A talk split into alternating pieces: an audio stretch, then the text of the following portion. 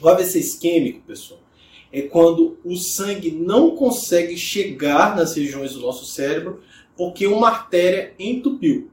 Então imagina que todo o nosso cérebro precisa de sangue, são várias as artérias cerebrais, mas às vezes em algum raminho aquela artéria entupiu por uma placa de gordura, por um trombo, por às vezes algum coágulo que se desprendeu do coração ou de alguma região do nosso corpo e foi lá e entupiu, obstruindo o fluxo sanguíneo.